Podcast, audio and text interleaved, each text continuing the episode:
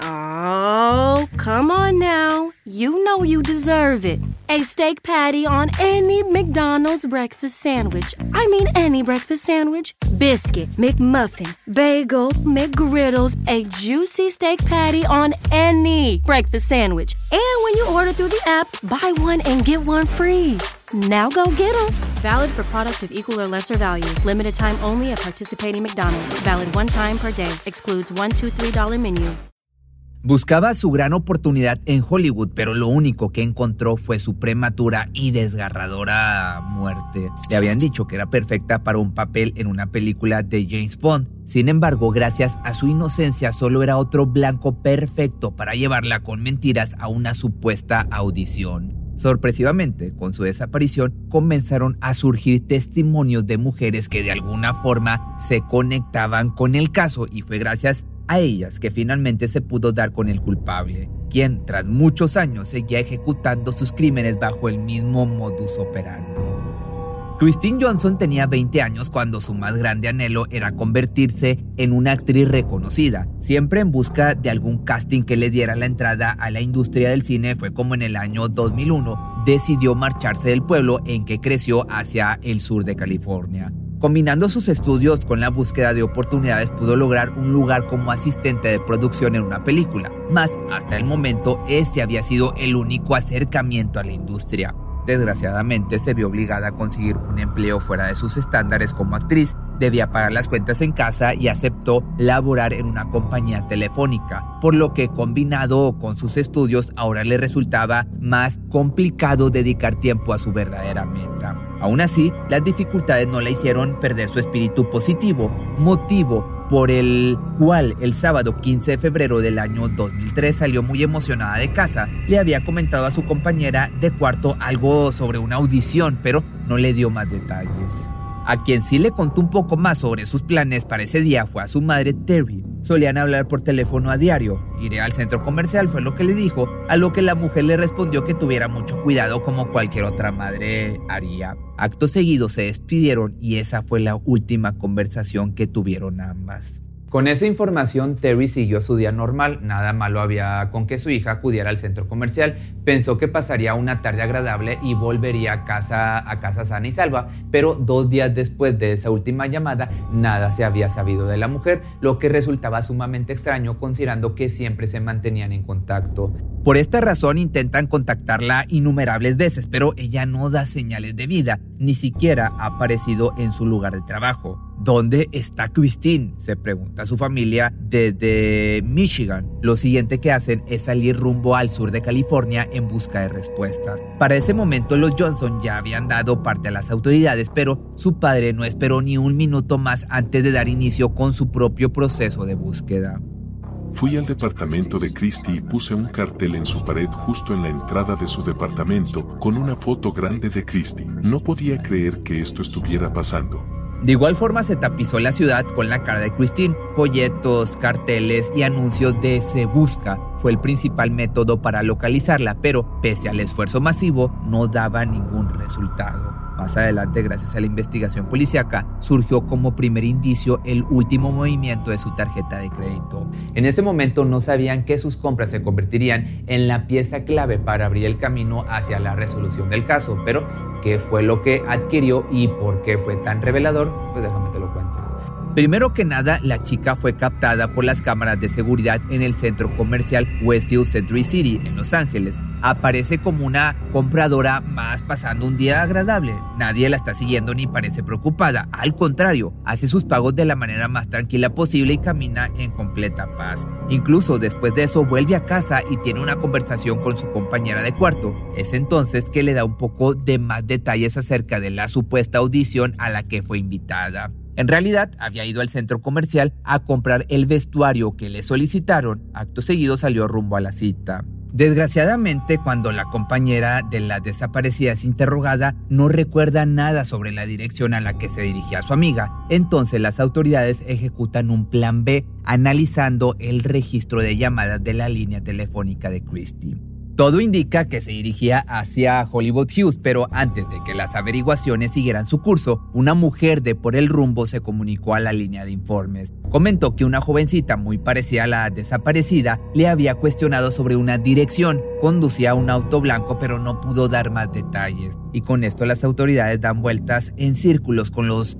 datos que tienen. No hay indicios tampoco de con qué persona se encontraría ni surgen más testigos que puedan ayudar, pero el caso está lejos de apartarse de la opinión pública. Toda la comunidad de Los Ángeles quiere que se dé con el paradero de la jovencita. Se mantienen pendientes de las noticias, consideran los informes públicos y hacen sus propias conclusiones. Es así como el curso de la investigación llega a oídos de una mujer llamada Susan Murphy, que como Christine Johnson había mostrado interés en el mundo del cine y buscaba su oportunidad. El hecho de que su desaparición comenzara luego de una supuesta audición había despertado en ella ciertos recuerdos de una experiencia traumática sufrida hacía apenas menos de un mes. Vi este artículo y esta foto de la chica desaparecida. Llamé al departamento de policía de Santa Mónica y cuando comencé a explicar mi situación, me pusieron en espera y dijeron, queremos que hables con el detective principal del caso. Es aquí donde los artículos adquiridos en el centro comercial comienzan a tomar gran relevancia, pues según Susan, el supuesto director de castings le había solicitado acudir con una playera blanca de hombre, una minifalda negra y lo más importante, tacones de aguja en color negro lo más alto posible. Para sorpresa de los investigadores, en la lista de compras de Christie del 15 de febrero se encontraban justo esas prendas, vestimenta y color exactos. Entonces, a raíz de esta extraña coincidencia, la idea de que se tratase del mismo hombre era absolutamente tangible. Ahora debía andar con su paradero esperando que no fuera demasiado tarde. Entonces, con ayuda de los testigos, se procedió a realizar un retrato hablado que pronto fue expuesto a la vista del público.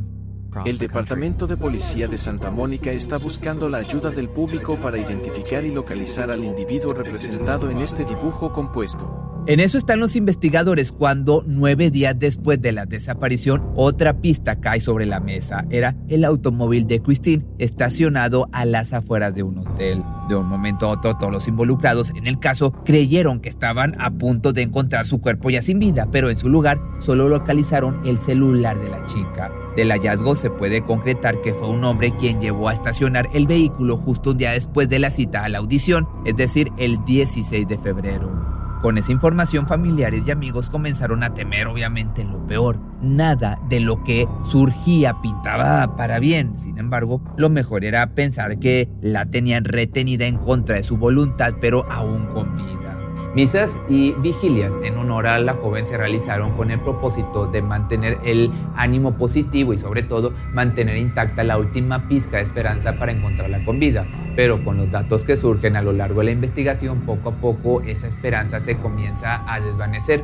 Al parecer, el posible culpable lleva años acechando mujeres que sueñan con convertirse en actriz y esto sale a relucir luego de que gracias al primer testimonio de Susan, más mujeres reúnen el valor para contar su historia.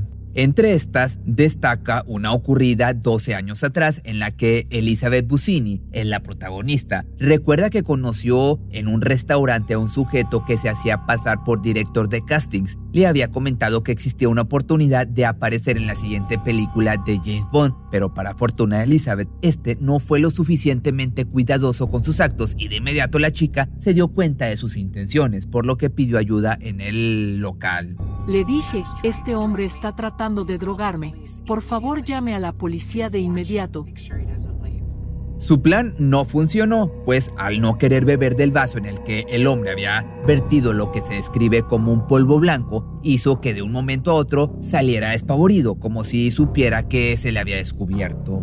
Sorpresivamente el relato de Elizabeth no es el más aterrador, pues más adelante surge el nombre de otra mujer, Christine Kludjan, quien asegura que también ha tenido una experiencia presuntamente con el mismo sujeto y el mismo modus operandi sobre la promesa de impulsarlas en el mundo del espectáculo.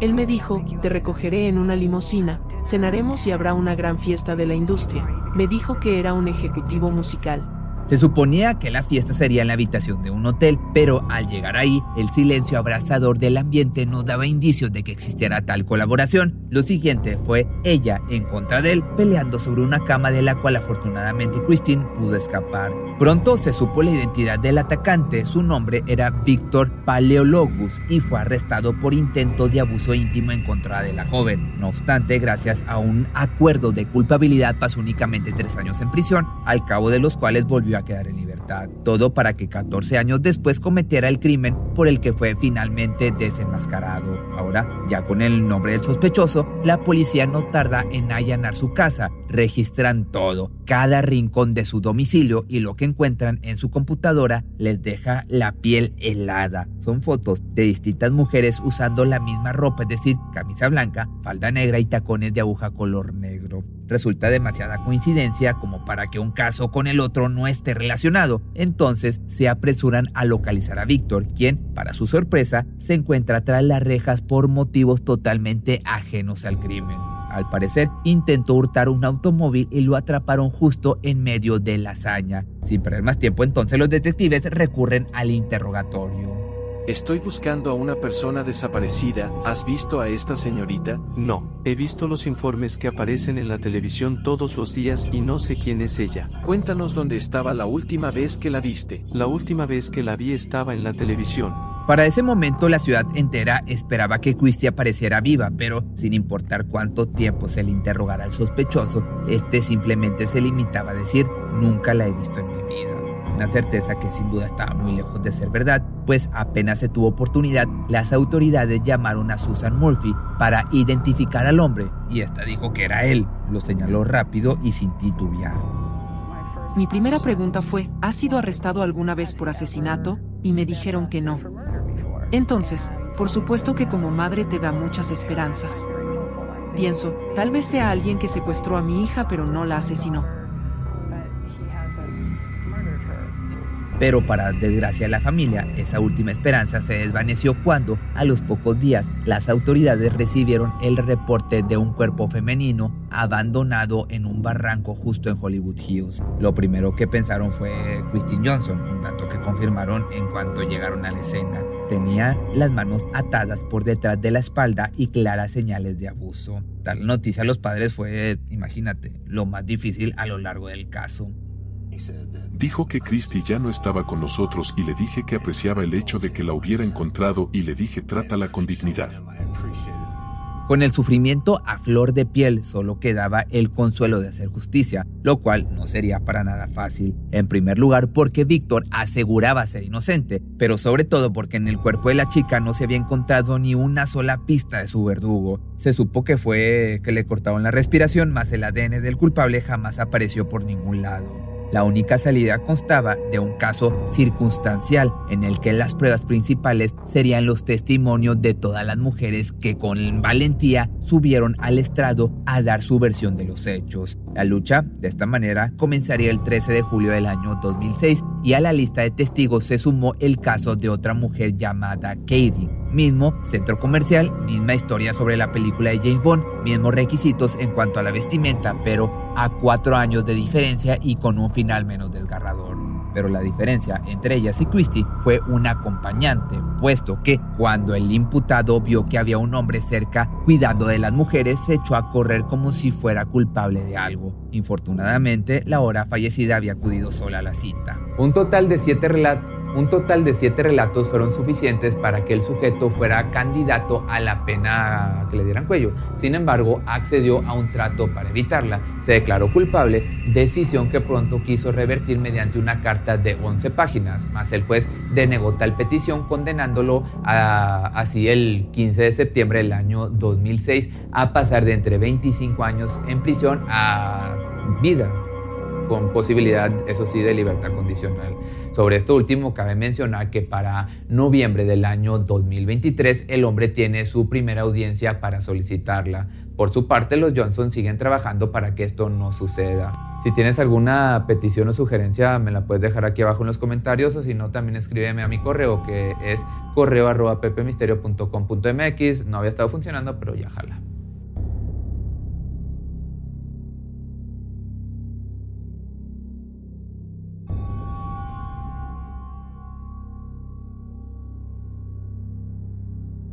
Cuando el tráfico te sube la presión, nada mejor que una buena canción. Cuando las noticias ocupen tu atención, enfócate en lo que te alegra el corazón. Y cuando te sientas mal, un buen médico te ayuda a sanar. Sabemos que mantener tu salud es tu prioridad, también es la nuestra en Kaiser Permanente, donde trabajamos juntos para cuidar de todo lo que tú eres. Kaiser Permanente, para todo lo que tú eres. Kaiser Foundation Health Plan of the Mid-Atlantic Stay Inc., 2101 East Jefferson Street, Rockville, Maryland 20852. ¿Te preocupas por tu familia? Entonces, ¿por qué darles solo huevos ordinarios cuando pueden disfrutar de lo mejor? Eggland's Best, los únicos huevos con ese delicioso sabor fresco de granja, además de la mejor nutrición, como 6 veces más vitamina D, 10 veces más vitamina E y 25% menos de grasa saturada que los huevos regulares, además de muchos otros nutrientes importantes. Así que, dales los mejores huevos. Eggland's Best. Mejor sabor, mejor nutrición, mejores huevos.